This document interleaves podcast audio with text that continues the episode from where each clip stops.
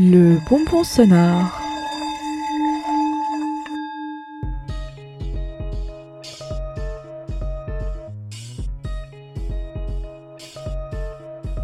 J'ai vu sur le quai de la gare une myriade de personnes fumer leurs cigarettes en hâte devant les portes de leur train. J'ai vu en elles et dans leurs gestes un manque d'entrain. Elles voulaient simplement être sûres de ne pas gâcher une once de matière à leur addiction première avant de voyager, oubliant certainement le plaisir même de consommer cette créatrice de volutes qui leur est si chère. Elle, pourtant, si mortifère. J'ai vu ma propre main s'approcher de ma bouche pour laisser mes lèvres coincer le filtre entre elles, de ce rouleau de papier plein de tabac qui s'est consumé entre mes doigts.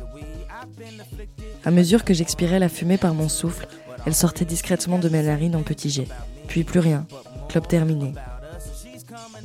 J'ai vu le mégot s'élancer dans le sac en plastique de la poubelle, forcé par mon poignet souhaitant rapidement s'en débarrasser. J'ai vu le sentiment coupable d'avoir eu à effectuer cette action, plus que l'envie réelle de cette combustion. J'ai vu l'automatisme de l'habitude et la lasse attitude de l'addiction.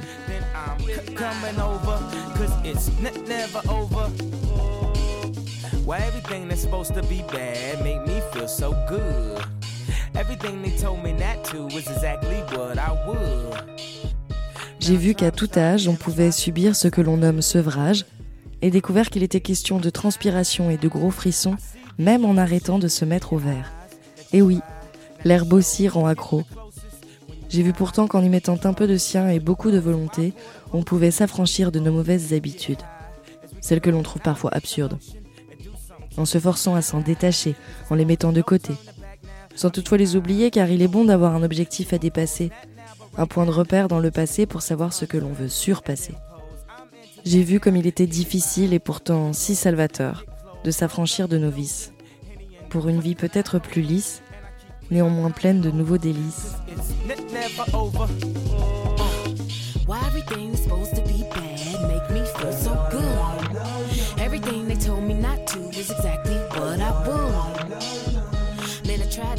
J'ai vu comme l'on pouvait se sentir esclave de la drogue et de tout ce qui, l'espace d'un instant plus qu'éphémère, était capable de nous soulager des vicissitudes de l'univers. J'ai vu la jeunesse se perdre tous les week-ends dans ces paradis artificiels néfastes, détruisant immédiatement tout le faste attrait pour les choses simples et sincères, en quête de ravissement dérisoire, leur procurant de vastes joies illusoires. S'échapper de la réalité est certainement plus simple que de l'affronter, oui, mais pour quelle finalité? De la musique, du jeu, du sexe ou qu'en sais-je encore? J'ai vu que de tout et n'importe quoi on pouvait être addict, jusqu'à m'en faire devenir perplexe. L'homme a-t-il autant de complexes?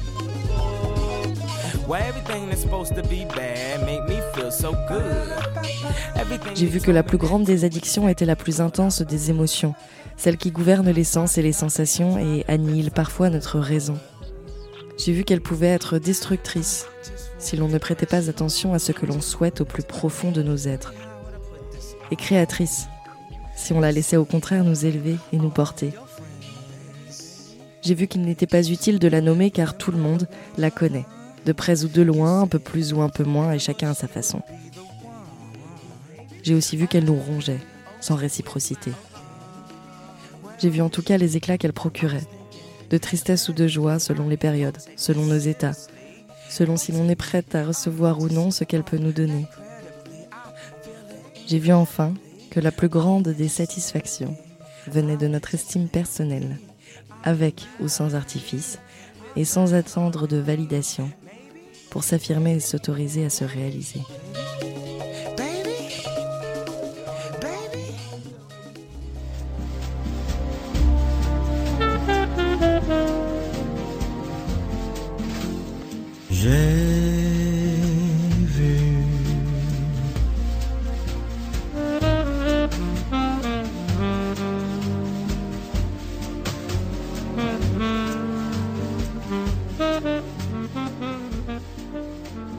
Un bonbon sonore proposé par les radios du réseau Radio Campus France.